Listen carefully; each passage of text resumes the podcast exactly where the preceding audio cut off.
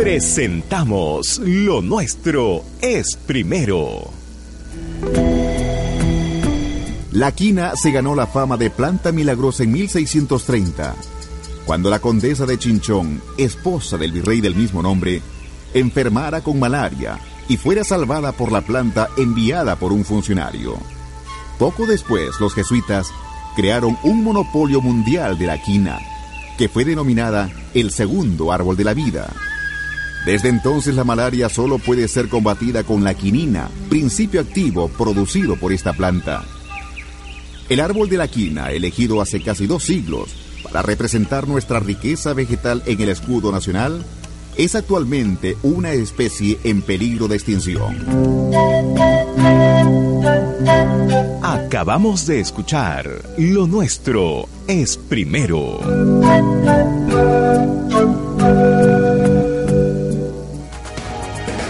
El Consejo Departamental de Lima del Colegio de Ingenieros del Perú presenta Palabra de Ingeniero, el espacio de entrevistas a los expertos de la ingeniería, actualidad, innovación y soluciones para el desarrollo del país.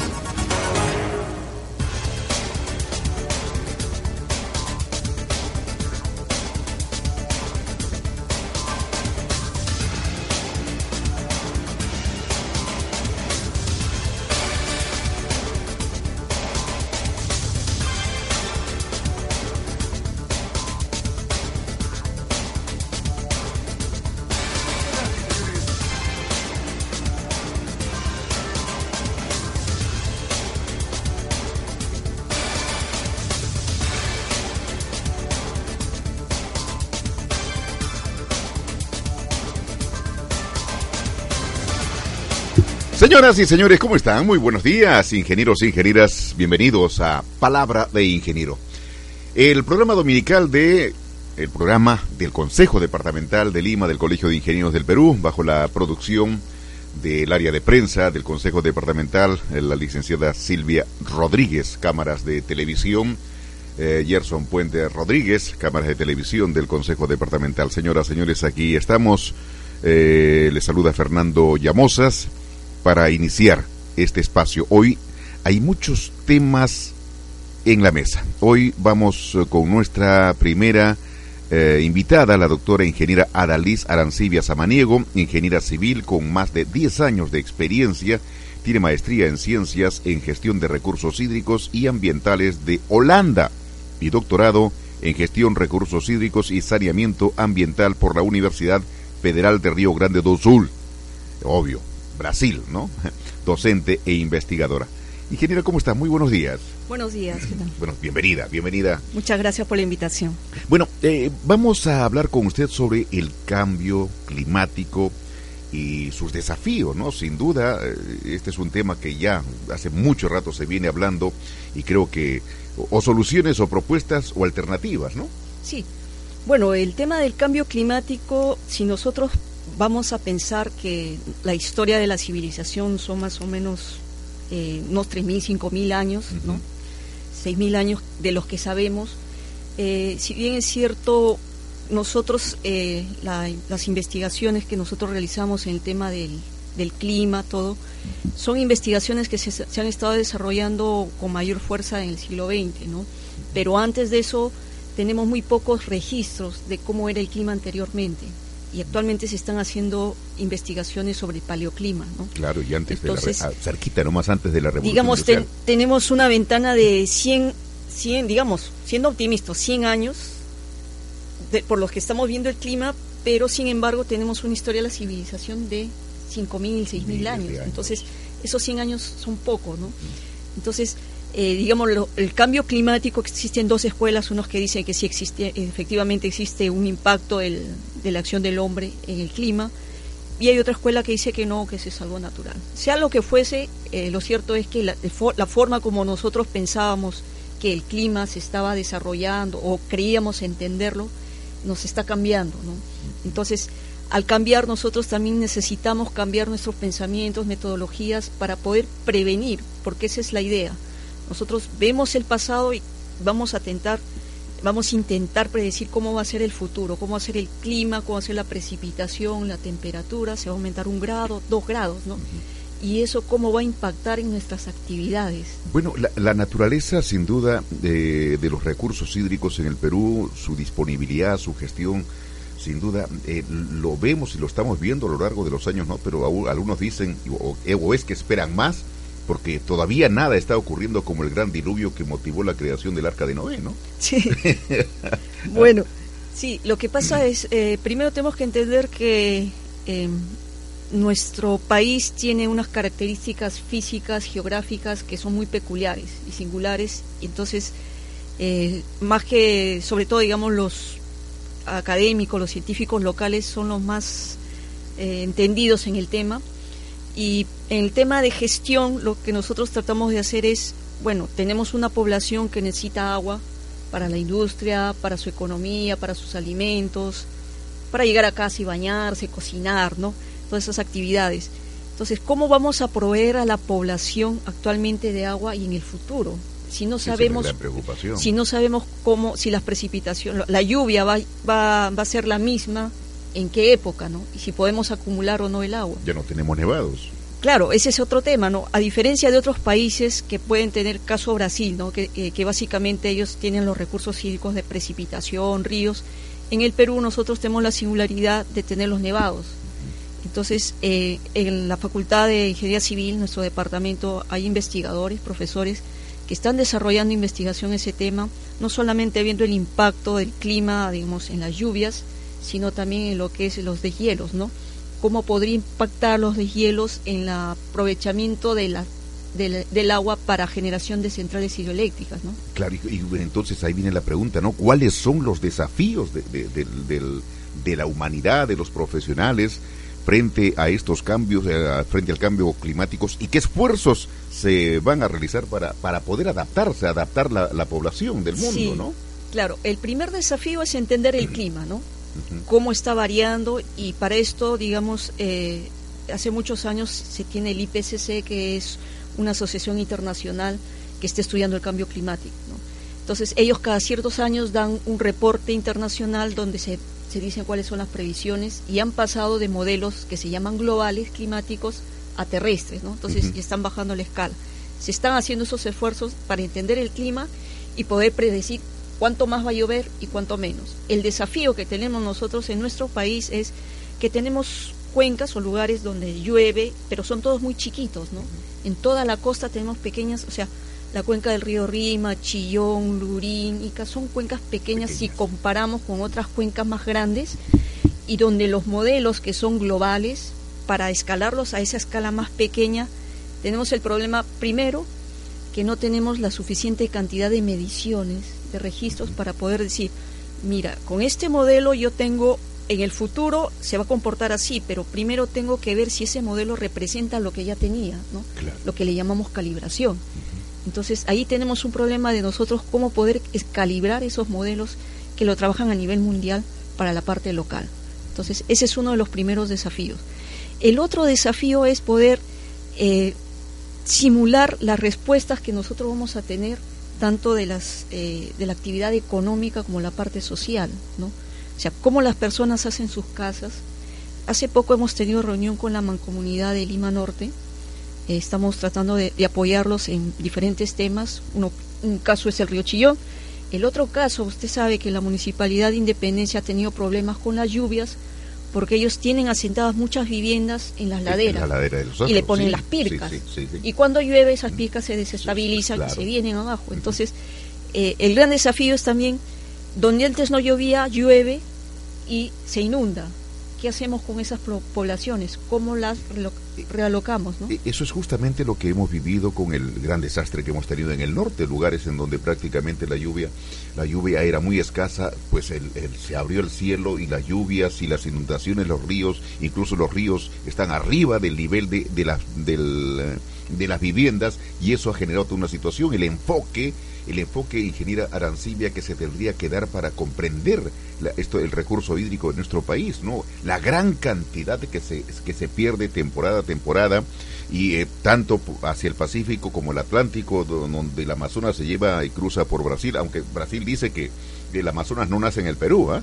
nace, dice, de la unión del Orinoco con otro río, pero todos sabemos de que nace en el Perú, y nace en las alturas de, de, de, Arequipa y Cusco, ¿no? Eh, así que, ¿cómo comprender cuál es el enfoque que tendría que darse previo a ese gran desafío que hay que afrontar? Bueno, primero quería, querría aclarar de que eh, el niño que se presentó ahora no nos es ajeno, o sea, no nos es desconocido. O sea, el 98 pasó algo similar, ¿no? Y, ha vuelto a repetirse y ha, afectado en los mismos lugares donde afectó el 98. Claro que hay algunas pocas localidades donde se ha presentado lluvias que en esa época no se presentaron, pero eso eh, pasa por un problema de planificación. O sea, el año 98 yo recuerdo, ¿no? Eh, recuerdo que en la universidad hicimos casi una especie de campaña, fuimos dando seminarios sobre cómo venían a ser las estructuras para este drenaje de carreteras, ¿no?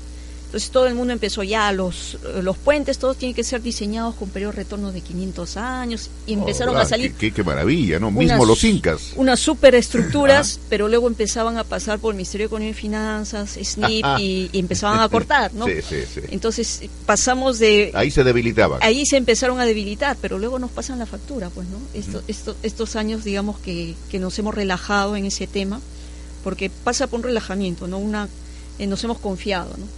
Entonces, no pasa nada, no pasa nada, y empezaron a caerse más de 200, 300 puentes que tenemos que reconstruir. ¿no? Y es un capital muy grande, ingeniera Aracibio, muy grande y que afecta al erario nacional. Tenemos, pues, bueno, ya para qué mencionar los puentes que se han caído aquí en Lima, acá al sur en Cañete, con poquísimo tiempo, con proyección a 50. Yo no entiendo por qué hacer puentes pensando solamente en 50, en, en 60 años, cuando lo que usted señala, puentes a a 200, 300, 500 y los tenemos todavía. Sí, sí, entonces tenemos que repensar ¿no? Eh, la parte económica, el costo que nos va a implicar eh, rehabilitar esos puentes que se han caído es el doble, ¿no? Y no los tenemos ya, entonces es eh, base, eh, pasa por una decisión, porque bueno, lamentablemente nosotros los técnicos podemos dar las herramientas, pero al final los que deciden son los políticos, ¿no? Entonces los políticos tienen que ver las herramientas y las herramientas que nosotros vamos a darle, aparte, digamos, de periodo de retorno o esos temas, también tendría que revisar la parte económica. ¿no? Justamente en el evento que yo fui a Brasil, que fue sobre el tema de eh, adaptación, la gestión de los recursos hídricos y a la adaptación al cambio climático, porque tenemos que adaptarnos, el cambio se va a dar, se está dando. Entonces, ¿cómo nos ya lo adaptamos? tenemos encima. Sí. Eh, hubo una, una ponencia interesante de un economista donde él dice, bueno, nosotros los economistas estamos acostumbrados a dar los presupuestos y analizar todo en promedio, ¿no? Porque nosotros sabemos que todo todo eh, todo involucra un riesgo, ¿no? Puede que ocurra o puede que no ocurra. Entonces, cuando yo tengo, digamos, eh, 50-50% que va a ocurrir, trabajo con un valor medio, que eso es lo que generalmente se trabaja en economía. Pero si yo quisiera asegurarme, trabajaría con un 95% digamos, de probabilidad de ocurrencia, no 50%. Por qué eso, Justamente ese es uno de los retos que tenemos que cambiar el switch, ¿no? Entonces, ese es una nueva este enfoque. No, actualmente todo el mundo trabaja este, si yo le digo a usted cuánto le cobra un taxi de aquí, digamos, a Chosica, usted me puede decir, bueno, una vez me cobraron 30, otra 40, 50, yo agarro, hago la media, ¿no? Eso es lo que se practica Claro, indudablemente, eh, ingeniera, eso es, eso es, se da, ¿no? Pero se debería dar, ¿no? Pero primero hay que cambiar el chip de los políticos, ¿no? Porque tuercen, digamos, el conocimiento, el profesionalismo de los técnicos, de los especialistas, tuercen. Por eso es que se da a que utilicen términos extraños como el desplome, no la caída, porque simplemente porque los políticos, o tienes que decir, o tienes que decirlo, ¿no? Porque mi cabeza está de por mi cabeza, mi posición, mi ubicación política, ¿no? Sí. Bueno, eso yo creo que pasa por un tema de insostenibilidad, ¿no? Porque siempre actuamos de una manera pensando solamente en el presente y no en el futuro y no en forma sostenible. La, la naturaleza es inteligente, lo que, está no, eh, lo que no está en equilibrio, lo que no es sostenible, simplemente se, se, pierde. Se, viene, se viene abajo. Ingeniera Arancibia, gracias por esta oportunidad, por conversar con usted. Bueno, es un gran reto, ¿no? No, no, no hay, no hay nada que hacer. El cambio climático está y, y se va y se, y se está dando ya y y la, la, el trabajo de los científicos, de los profesionales como ustedes, pues tienen, tienen una ardua tarea. Sí, y nosotros y nosotros para adaptarnos, la humanidad. Gracias, ingeniera. Muchísimas gracias también. Gracias. Hasta luego. Palabra de ingeniero a través de las ondas de Radio Unión en los 103.3 de la frecuencia modulada. Ya estamos con eh, el ingeniero Isaías Quevedo, vamos a conversar con él también sobre el expresidente de la Comisión de Prospectiva del Consejo Departamental de Lima, del Colegio de Ingenieros. Una pausa chiquitita y entramos con el ingeniero Quevedo.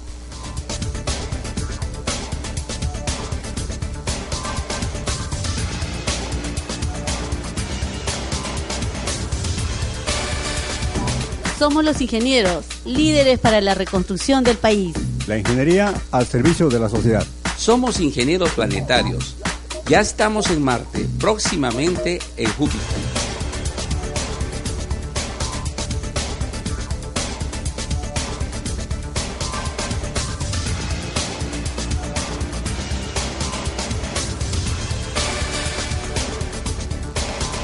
Señoras y señores, ingenieros e ingenieras, Estamos en Palabra de Ingeniero, el programa ya eh, tiene una década, 10 años en el aire nos vamos por el decimoprimer año en el aire. Al ingeniero Isaías Quevedo lo hemos tenido en más de una oportunidad en Palabra de Ingeniero. Bueno, y muchos ingenieros que han desfilado, han, participado con sus eh, ponencias, con sus mm, propuestas.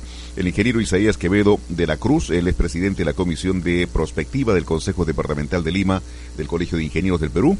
Eh, bueno, porque el futuro es ya un presente. Es una expresión que, siempre la hemos tenido. Fue mi profesor de prospectiva, sin duda, y siempre señalaba y marcaba como un punto muy, muy, digamos, muy actual. El futuro es ya un presente, y si no se tiene esta mirada realmente estaremos perdiendo mucho. Bueno, de ahí que el Colegio de Ingenieros, el Consejo Departamental, está eh, empeñado en acercar el conocimiento sobre los posibles escenarios futuros. Ingeniero Isaías Quevedo, ¿cómo está? Muy buenos días. Fernando, muy buenos días. Felicitaciones por todos estos años de trabajo. Y bueno, eh, feliz de estar nuevamente en tu programa y para conversar de futuros. Hablemos del futuro hoy día. Hablemos del futuro actualmente, en este momento, ingeniero. ¿Cómo vemos el futuro en el presente? Bueno, eh, tú sabes, eh, por los conceptos prospectivos, eh, lo que estamos haciendo hoy día define el mañana. Entonces es muy importante, bueno, bajo esta temática que siempre hemos conversado, diseñar escenarios pues prospectivos, competitivos, ¿no? para que el Perú pueda realmente puede ser un actor importante en el largo plazo. Estamos haciendo como Colegio de Ingenieros, como de tu conocimiento, una serie de actividades para tratar de establecer ese hoy día que nos permita llegar a, a esos escenarios competitivos. Claro, estuvimos en, el, en la ponencia, en la exposición de, del prospectivista, el, el señor Rafael Popper. Él es un investigador, el doctor ingeniero Popper, eh, investigador um, radicado en Finlandia, y dio un panorama interesante sobre cuáles serán los ejes, los ejes prioritarios del desarrollo, no solamente de nuestro país, sino también a nivel mundial. Efectivamente, ¿no? Europa tiene un compromiso muy claro, yo diría, eh, como región eh, con el desarrollo sostenible. Eh, evidentemente el tema del, cambio climático ha hecho que Europa establezca ya una famosa estrategia 20-20-20, es para el año 2020 alcanzar algunas metas de desarrollo sostenibles, ¿no? en el tema de coeficiencia, en el tema de la nueva matriz energética, en el tema de la biotecnología, los nuevos materiales, hay una serie, serie de, de compromisos europeos para que el mundo pues camine hacia un, hacia un desarrollo sostenible. la, la, matriz energética, algo muy interesante, y a propósito, ¿no? Con toda este, esta, esta situación del encarcelamiento del, de los Humala Heredia, y la visita de la presidenta chilena, pues se, dice que se ha firmado un, un, acuerdo, un convenio, no sé qué, de, de, la energía, pero no se sabe, todo el mundo está concentrado en Mala en, y en Heredia, ¿no?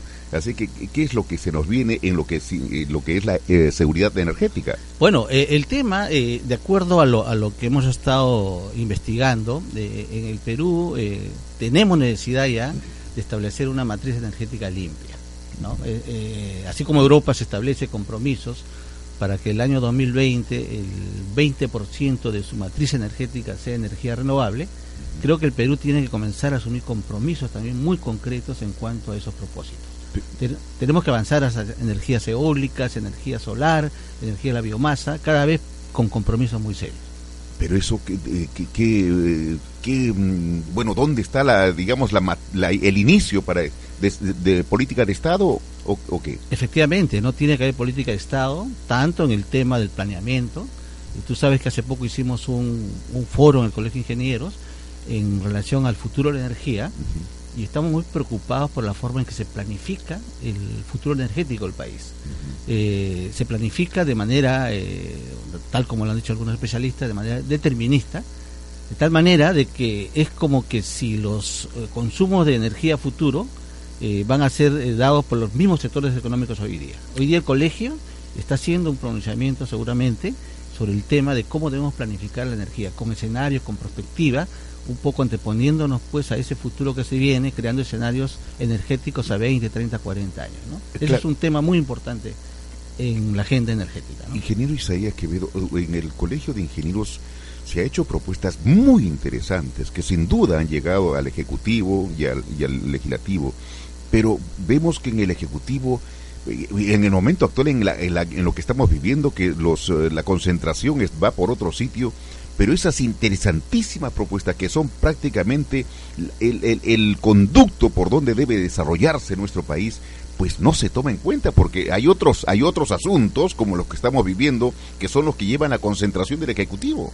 Sí justamente Fernando nuestro interés es establecer esa base en el más alto nivel de, de decisión del Estado que permita que estos temas se toquen eh, realmente con importancia y con responsabilidad.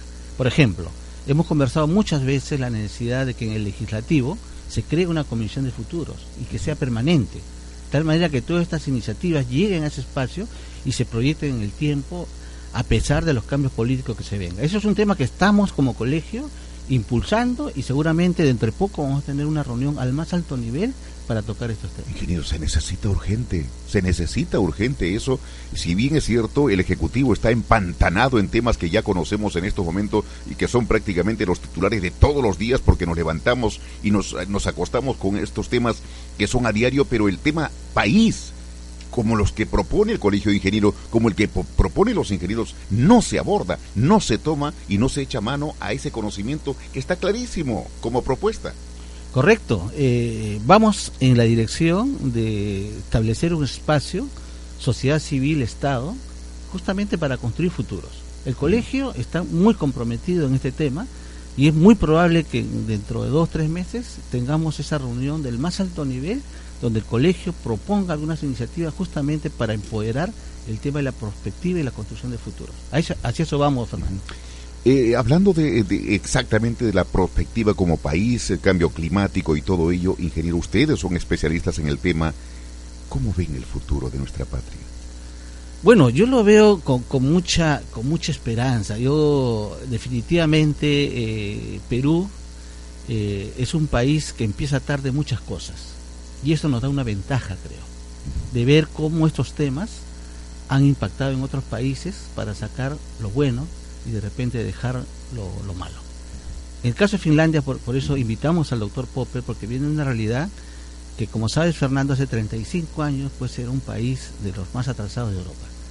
Finlandia es un modelo mundial de cómo se puede dar un salto cuando se establece pues un verdadero acuerdo nacional, cuando se establecen compromisos de futuro. El doctor Popper nos ha dado una serie de, de informaciones que nos van a motivar de que, como te comentaba, en los próximos meses hagamos algunos planteamientos al más alto nivel del Estado. Sí se puede, como, como se dice, ¿no? Pero claro. hay que comenzar a hacerlo desde ahora. Claro, es, es sorprendente lo, lo, de Finlandia. Finlandia solamente el único recurso que tiene son sus bosques, madera. Claro. Y cómo es que se ha transformado de tal manera cuando ellos dijeron hay que transformar y comencemos por la educación. Claro. Comenzaron por la educación y hoy Finlandia es el asombro del mundo, un, una, una nación, un país desarrollado en el que nos, en contraparte con el Perú que tiene tantas riquezas ingeniero, usted lo sabe y usted, los ingenieros lo dicen siempre, el Perú es uno de los países más ricos de Sudamérica en, en muchos aspectos. ¿Qué nos falta? Justamente, Fernando, tocas un tema que lo, que lo conversamos con el doctor Popper en el seminario de innovación para el desarrollo sostenible que hicimos en el colegio, el tema forestal. Uh -huh. No es posible, nosotros tenemos un bosque que prácticamente la mitad del país, uh -huh. y ese bosque el año pasado eh, nos dio 150 millones de dólares de exportación vamos a comparar, las comparaciones son odiosas, pero nuestro país vecino, ¿no? con un bosque muy pequeño, ¿Se refiere al sur? Al sur. Al sí. sur, Chile, claro, sí, sí, que nos está visitando, que viene por nuestra energía y todo ello, claro. Efectivamente, Ajá. ¿no? Y ellos están exportando con ese bosque alrededor de 5 mil millones de dólares. Las comparaciones son odiosas, pero eso nos dice que algo tenemos que hacer Algo está en el fallando. país para poder justamente pues, desarrollar esos sectores donde tenemos alguna ventaja. Eso lo tocamos en el tema y es muy probable que ya venga una cooperación de Finlandia para impulsar un modelo de desarrollo de bosque sostenible. ¿No? Estamos en eso, justo estamos, estamos haciendo los acercamientos necesarios. Eh, Nosotros somos productores del paiche, perdón que aborde así por ahí, pero sin embargo Chile nunca tuvo opción. Pero ya están creando el paiche y están exportando el paiche. Entonces, ¿qué nos falta como país, ingeniero eh, Isaías Quevedo? ¿Qué perspectiva eh, más, eh, digamos, impulsiva para poder mover los engranajes del Ejecutivo, de, de nuestros gobernantes, para poder desarrollar nos- nuestro país? Es que Fernando, Chile está viendo el futuro. Las tendencias que conversábamos en, en los Sí, cursos de sí. perspectiva nos dicen que a futuro más de la mitad de la alimentación mundial viene del agua. O sea, la acuicultura va a ser una actividad fundamental en el futuro. Chile, sin tener las ventajas comparativas que tenemos nosotros, está hoy día convirtiéndose en un líder mundial de acuicultura. No solamente país, estamos hablando de muchas De especies que está adaptando y que hoy está exportando. El salmón es su caso emblemático. Claro, vienen, compran el pisco acá en Ica, se lo llevan y le ponen la etiqueta y, y bueno, el pisco es, de- el pisco es, que, que- que es lamentable, ¿no? Por eso, ¿cómo desarrollar nuestro país con esa, con esa riqueza que tenemos, ingeniero? Cuando conversamos con los prospectivistas y es verdaderamente un, lujo conversar con, con ustedes, vemos, el, vemos con optimismo el Perú, pero depende mucho de una decisión de Estado. Efectivamente, yo creo que ese es el nivel de trabajo que hoy día estamos haciendo, estamos en ese nivel, ya hemos eh, planteado algunas iniciativas en el pasado, algunas han caminado, otras no han caminado, pero creemos que hay que trabajar ahora sociedad civil, ¿no? Nivel político del país. Cambio climático es un tema recurrente en toda entrevista, en todo comentario, ingeniero, ingeniero Quevedo, y creo que eso es importante, que tenemos que tomarlo en- muy en serio, no solamente en nuestro país. El desarrollo sostenible es un compromiso mundial por el planeta. Yo creo que tenemos que dejar un planeta para adecuado para las futuras generaciones. Perú tiene que asumir también compromisos muy concretos en el tema del cambio climático. Europa los ha asumido. Y ya no, y, y se quedó solo Trump en la reunión que ha habido. Se Efectivamente. quedó solo Trump, sin duda, y eso y eso porque teniendo en cuenta que tenemos al frente las grandes potencias que manejan los recursos y que y que tuercen la voluntad de los países, sin duda era preocupante. Ya lo dijo el presidente Kuczynski. Sí, pero hay una tendencia que creo que la mayor parte del mundo apuesta que es el desarrollo sostenible.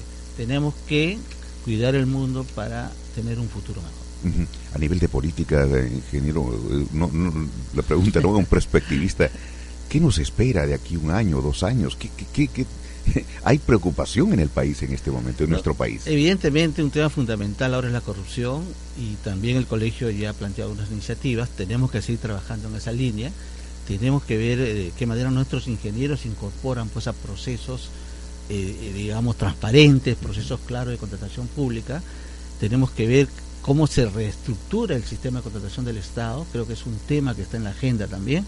Hay muchos temas que tratar, ¿no? No hay que olvidar estos temas que evidentemente pues impactan el corto plazo, pero no hay que descuidar el largo plazo, que simplemente tenemos que comenzar a impulsarlo pues de estas iniciativas de la sociedad civil. Bueno, sin duda, ingeniero, el, el tema de eh, la innovación también es importante, ¿no? Para, Sí. para eh, eh, volviendo al tema de- del desarrollo país, la innovación es fundamental para alcanzar el desarrollo de nuestro país. No podemos seguir siendo un país en vías de desarrollo. Efectivamente, no estamos casi como atrapados en ese paradigma del denominada la trampa del ingreso medio. No, no, no, no, no, no podemos dar el salto todavía. Exportadores primarios. exportadores primarios, pero yo creo que hay posibilidades. ¿no? En este evento, donde invitamos al doctor Popper, evidentemente eh, se plantean algunas iniciativas, ¿no? se plantean algunas iniciativas para trabajar proyectos de innovación sostenible en el campo de la, de la producción, los servicios, en el campo de la gobernanza, en el campo social, o sea, en una serie de campos donde podemos aplicar eh, metodologías, herramientas muy innovadoras. Ese fue un poco el aporte central del doctor Popper en este evento con el Colegio Ingeniero, un estudio que han hecho en Europa, donde evidentemente clasifican ¿no? la innovación en diferentes áreas y han buscado pues la- la- la- los puntos en común para que se traduzcan en política de Estado. es, de estos temas hay que aprender y hay que comenzar obviamente a aplicar en el país.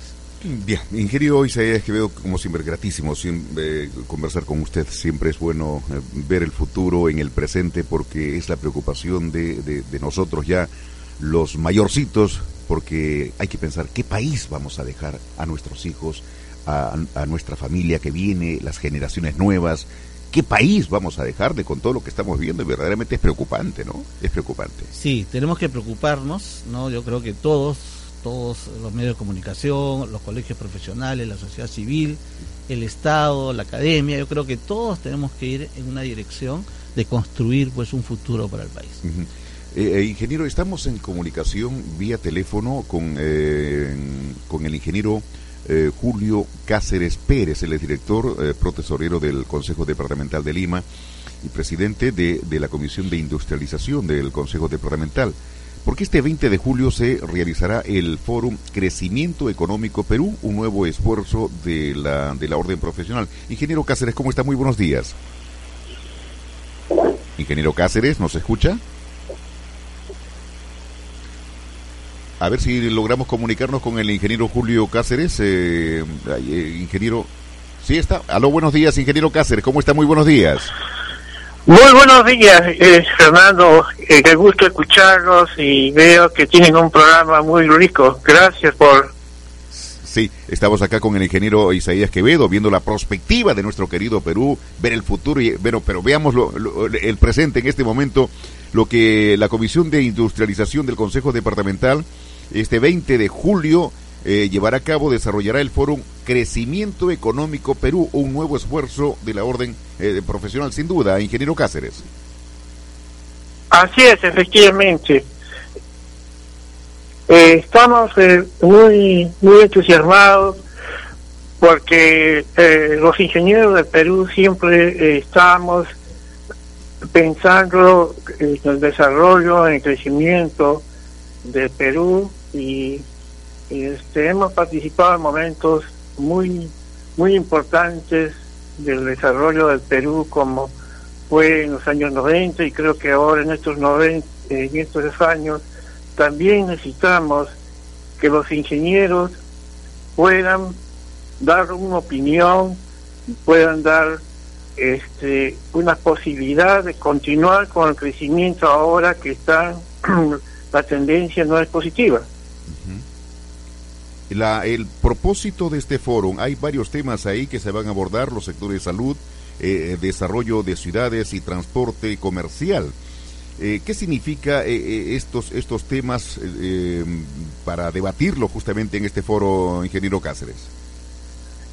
bueno, hemos tratado de, de dar un enfoque desde el punto de vista eh, económico propiamente, ¿no? a través del doctor Alonso Segura, eh, y un enfoque de ingeniería a través del ingeniero Fernando Villarán, dos prestigiosos eh, especialistas en, este tema, porque lo que se requiere es fortalecer nuestra economía, nuestro desarrollo económico, reimpulsarlo a través de nuevos de, nuevas fuentes, ¿no? Esas nuevas fuentes que puede ser como, como, inversión, ¿no? Que eh, puede ser inversión nacional o otras alternativas, también mejorar nuestra productividad, nuestra eficiencia, buscar la innovación, buscar también eh, que se formen nuevos empresarios. Y ese, ese tipo de propuestas queremos hacerla llegar a los ingenieros y a todas las personas que nos visiten este 20 de julio. Y dentro de estas propuestas está, por ejemplo, la generación de nuevas empresas, como es el caso del ingeniero eh, Ricardo Rodríguez, que nos va a exponer su nueva empresa que utiliza la técnica 3D relacionada con la ingeniería para producir en, eh, repuestos, piezas, elementos muy sofisticados, muy necesarios para la industria y sobre todo ahora un nuevo, un nuevo sector que es salud. Eh, y por el otro lado, queremos nosotros ahora reimpulsar y dar claridad sobre este gran proyecto que es de la vía amazónica. La vía amazónica que unirá a través de 2.600 kilómetros a todos los pueblos del Amazonas para relanzar a la economía, para tener una fluidez permanente todo el año de navegación, de desarrollo económico, de cambio. Eh, entonces creo que es motivo, a través de este ingeniero, ingeniero especializado en transportes, el ingeniero Fernando Tarquino, que vamos a ahondar. Y desde ya le, le comento que he hablado personalmente con los empresarios que han ganado esta licitación y se han comprometido apenas terminen de constituir la empresa formalmente para estar con nosotros y dar un alcance directo. Pero en este primer momento, a través del ingeniero Fernando Tarquino, vamos a ver cómo la ingeniería también participa en los desarrollos de ciudades y en el transporte comercial. Perfecto, y sin duda, eh, sin duda es un evento muy importante. Eh, e- evento, conclusiones que se van a difundir eh, de todos modos. Ingeniero Julio Cáceres Pérez, gracias por permitirnos esta comunicación y hacernos conocer este, este foro que será este 20 de julio, a, eh, el foro Crecimiento Económico Perú, eh, para va a ser en el, en el Consejo Departamental, ¿no? En el auditorio. Consejo Departamental de Lima, en el, en el Salón C, eh, con todas las facilidades, con todo lo que merecen nuestros ingenieros y, y será transmitido obviamente por RTV en, en directo Claro, en y esperemos que tenga el alcance nacional como siempre. Perfecto. Muy agradecido por su amable oportunidad. Gracias, ingeniero Julio Cáceres. Gracias, muchas gracias. Gracias. Bien, ingeniero, se- eventos importantes se desarrollan. Todos los días hay eventos destacadísimos con conferencistas de nivel internacional que sin duda, y se hacen llegar al Ejecutivo para que sepan el desarrollo del conocimiento, las propuestas que hacen los ingenieros desde, desde el colegio, de este colegio importantísimo como es el Colegio de Ingenieros, ingeniero Quevedo. Sí, es, eh, como sabe Fernando, permanente preocupación del colegio en los temas de desarrollo. ¿no? Yo creo que es, en esto hay que seguir, pero hay que crear esa base ¿no? Eh, que permita que estos temas se traduzcan en política de Estado. Ingeniero Isaías Quevedo, muchas gracias por estar con nosotros en Palabra de Ingeniero. Muy agradecido por la invitación, Fernando. Gracias, gracias, ingeniero. Vamos. Eh, vamos a continuar. Vamos, tenemos ya al ingeniero eh, César Arevalo. Ingeniero Arevalo, lo vamos a invitar, por favor, para que nos acompañe. Adelante, ingeniero.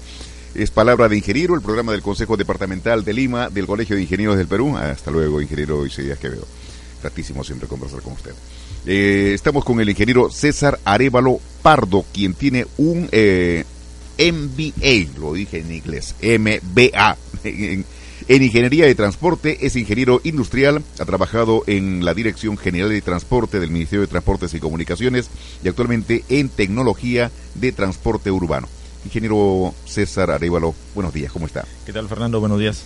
Bueno, el problema del transporte es grave, ya es, es grave realmente, y por eso ocurren hechos como el fatídico accidente del Cerro San Cristóbal el domingo pasado.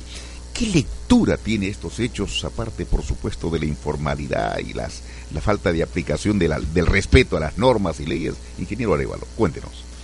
Sí, importante el, enfoque que le das porque en realidad sí es un problema gravísimo y, y la magnitud que, que tiene en este momento a nivel nacional pues provoca las consecuencias que hemos visto recientemente y esto es un indicador de que estamos expuestos a que eh, la sociedad como usuarios del transporte eh, vayamos a tener mucho mucha accidentalidad hacia adelante.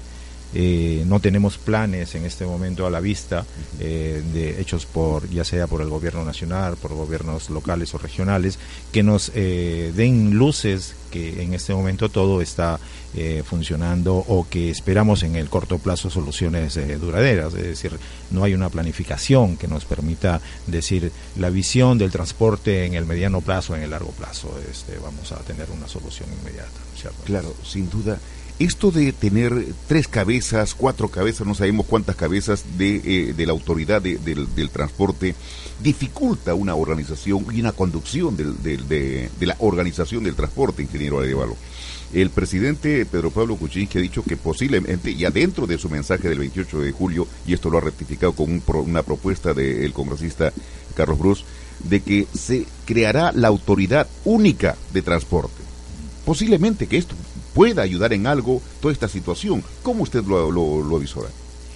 Eh, sí, eh, yo creo que basándonos en la complejidad del problema, eh, es importante que a nivel de Estado se tenga en cuenta ese derecho a la vida que se está perdiendo, ¿no es cierto? Entonces, partiendo de este estatus jurídico, creo que es que debemos desde estas tribunas estar dando alcances, recomendaciones para que si el Estado, el gobierno toma la decisión de eh, instaurar una autoridad única de transporte, pues este debería hacer los esfuerzos para que este salga muy bien diseñado. Es decir, si tenemos un problema que tiene muchos años sin resolverse, eh, debemos hacer los esfuerzos para que eh, una eh, organización llamada Autoridad Única de Transporte y Tránsito, porque hay que darle el nombre completo, ¿no? Eh, nazca bien y que empiece a regir desde un primer momento con un mandato único que le permita a este a esta nueva organización tener que regular autónomamente, tener que dictar normas y eh, eh, no perder de vista el ciclo integrador de lo que es el proceso de transporte. ¿no? Me estoy refiriendo a que eh, cuando usted eh, piensa en el transporte, no solamente estamos hablando de los usuarios, estamos hablando de los proveedores del servicio a los cuales les damos autorizaciones, permisos, concesiones, pero además pensar en la tecnología del material rodante. Estamos hablando de vehículos que puede ser el tren, puede ser el metro, puede ser este el, bus, pero todo debe pensarse en forma de integración multimodal, ¿no es cierto? Porque Lima es una gran capital que necesita integrarse de tal manera de que los usuarios se beneficien de un diseño de, eh, integrador en el sentido de que hay un servicio multimodal, va a poder cambiar de un, de un vehículo a un tren, por ejemplo, pero la tarifa tiene que ser integrada. Hay un tema, ingeniero Arevalo, que se viene abordando hace mucho tiempo. El movimiento del transporte es una maquinaria grande que mueve gran parte del tesoro público, del dinero del erario nacional. Y si tenemos que en cuenta que estos, estos vehículos son movidos por un ser humano, no tendría que ser capacitado profesionalmente con y no con las personas que tenemos muchas veces que llevan pasajeros y hay que ver cómo, cómo se comportan por su misma escasa formación profesional. Sí, ha habido un descuido porque en realidad a nivel de normas sí están dictadas todas eh, las características eh, eh, que debe tener un conductor, por ejemplo, ¿no? Pero a nivel de educación y seguridad vial ya vemos las consecuencias, eh, no solamente en el transporte de personas, también en el transporte de mercancías. Es decir, ojo de que si es que estamos pensando en una autoridad única, no solamente debe abordar el transporte de personas, también el transporte de mercancías es importante porque ambos confluyen en el uso de la vía pública. El espacio de una carretera, eh, usted ve que pagamos un peaje en la vía de evitamiento y en realidad pues no nos beneficiamos porque el, el- está mal distribuido la, este, el transporte de ambos vehículos, ¿no es cierto?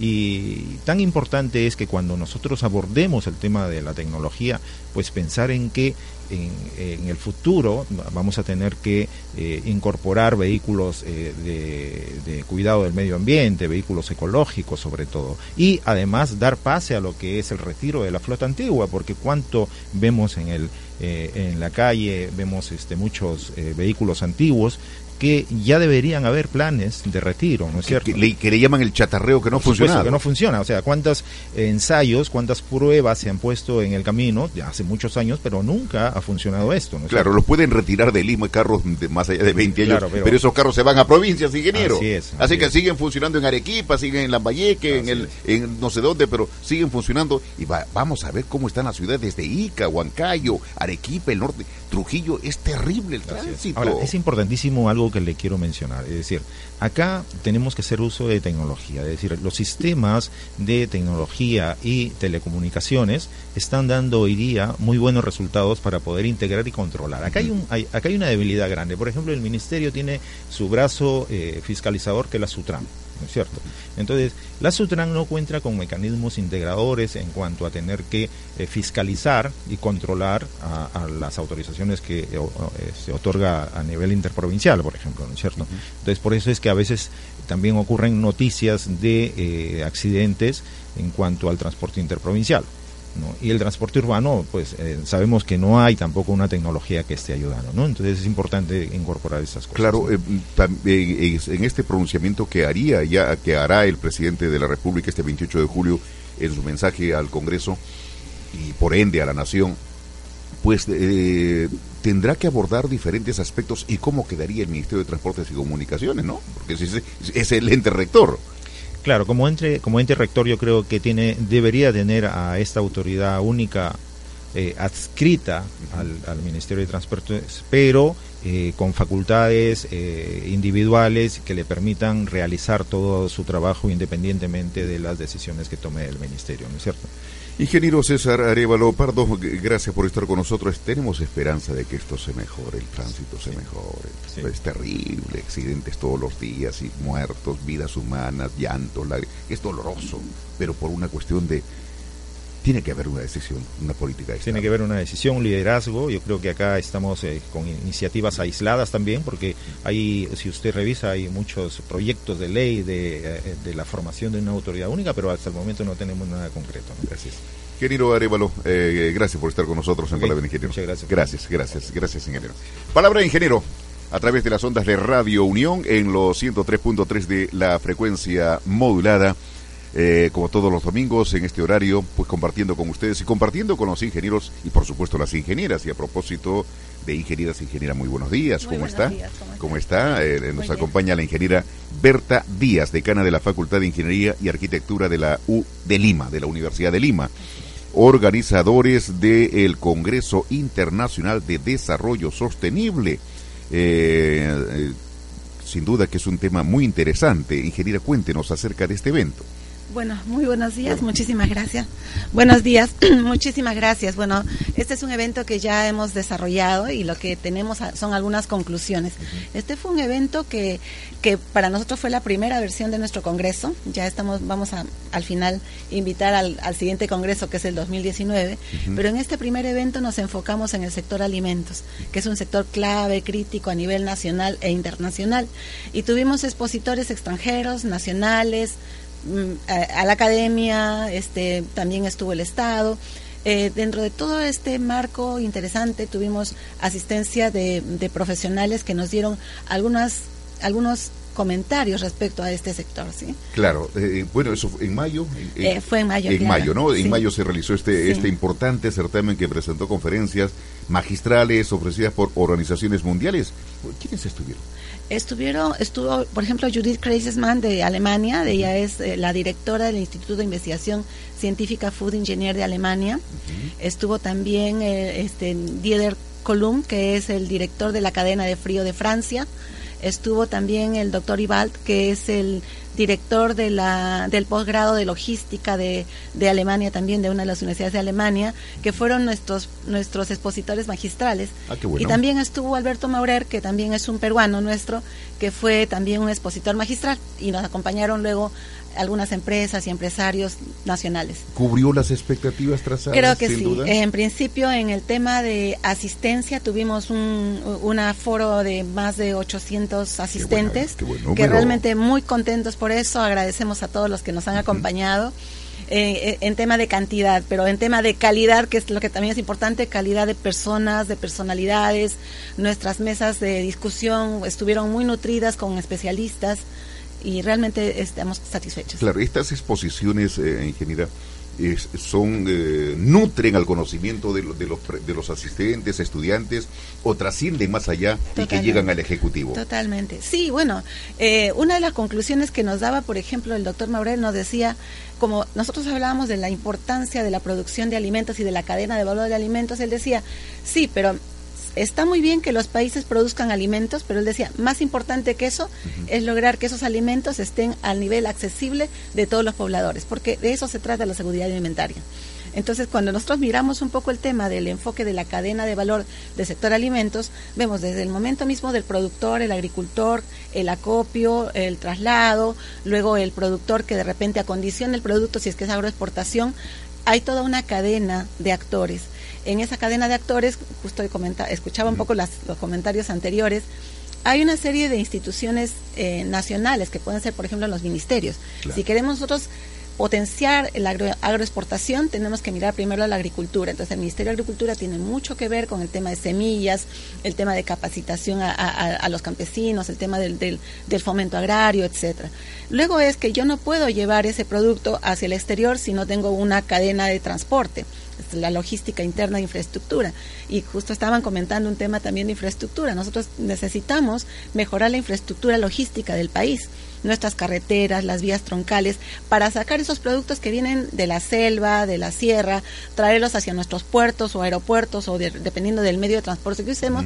Entonces va a ser muy importante que también el Ministerio de Transporte y Comunicaciones ponga ahí mucha, mucha, mucha fuerza para poder desarrollar estos proyectos nacionales.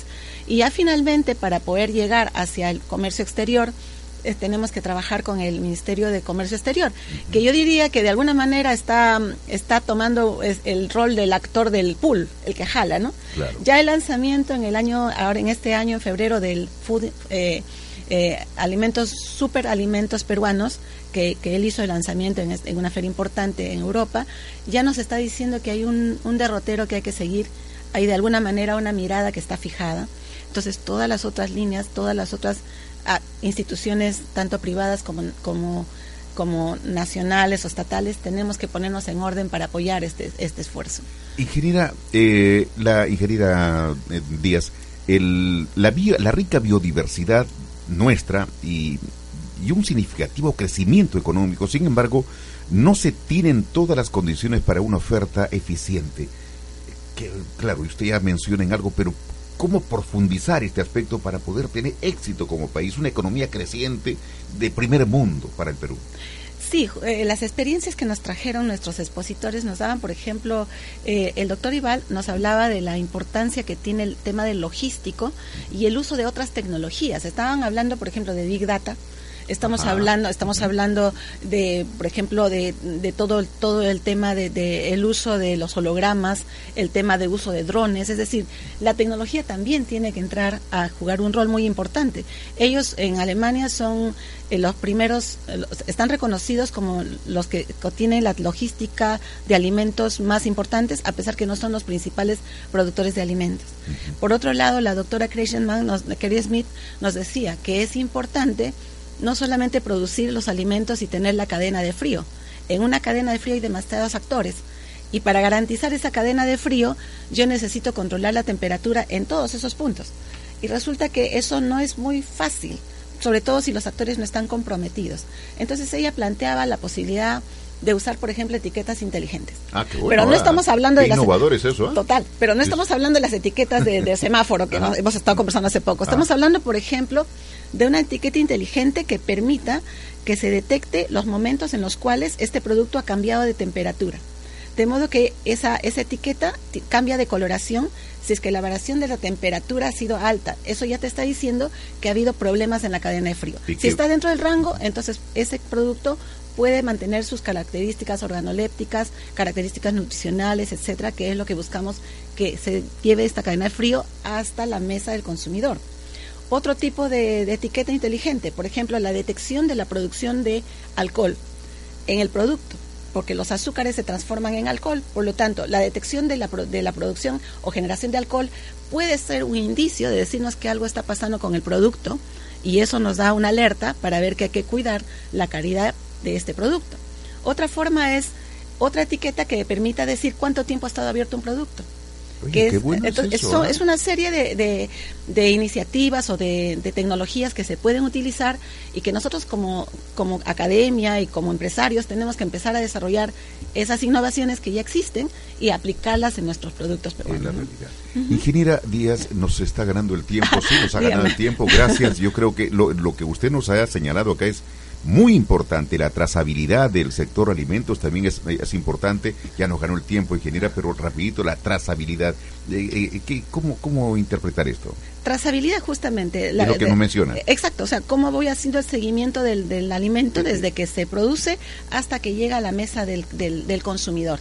Y eso es muy importante. Pero otra cosa también importantísima es la educación que debemos de tener del consumidor, nosotros. La Somos importancia de Claro, lo que no. nos llevamos, de lo que nos llevamos a la boca. Totalmente, nosotros mismos somos, este, mi mamá decía que todo, o sea, todo viene por la olla y todos los alimentos y todas las enfermedades también nos la nos- Entra por la boca. Definitivamente, así que hay Y- que trabajar con nosotros mismos y yo creo que un buen ejemplo nos lo están dando los niños. Definitivamente, definitivamente. Y por favor, no se dejen llevar por la propaganda. Ah, definitivamente. Sí, sí, sí, sí, Bueno, porque y la, ya pro- la- la propaganda vende el producto, no importa qué hay adentro, Así ¿no? es. Bueno, ya nos estaremos viendo en el CONIS 2019. Ya les voy a eh, las voy a invitar porque nosotros estamos atacando, estamos mirando otro nuevo sector que sería el sector textil, que es otro sector que tenemos que impulsar en nuestro país. Eso Y es para otra entrevista, para la el- próxima. la licenciada Silvia Rodríguez. comprometida tomando- total para ya hacer un lanzamiento formal, eh, indicándoles a ustedes la apertura de esta nueva inscripción y para lograr una participación altísima del Colegio de Ingenieros y de todos los ingenieros y de todos los profesionales, porque esto es multidisciplinario. Gracias, Muchísimas ingeniera gracias. Berta Díaz. Ya viene el, el científico. eh, Modesto Montoya, que está listo con todo su equipo para entrar. Fernando Llamos le dice muchas gracias, licenciada Silvia Rodríguez en la producción y Gerson Puente Rodríguez en las cámaras de televisión, tanto de, del colegio del Consejo Departamental. Víctor desde los controles. Señoras, señores, Fernando Llamos le dice muchas gracias. Hasta el próximo domingo. Feliz día.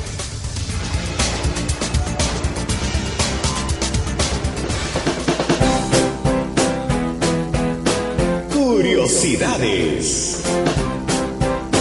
¿Sabías que los tiburones utilizan mapas mentales para desplazarse?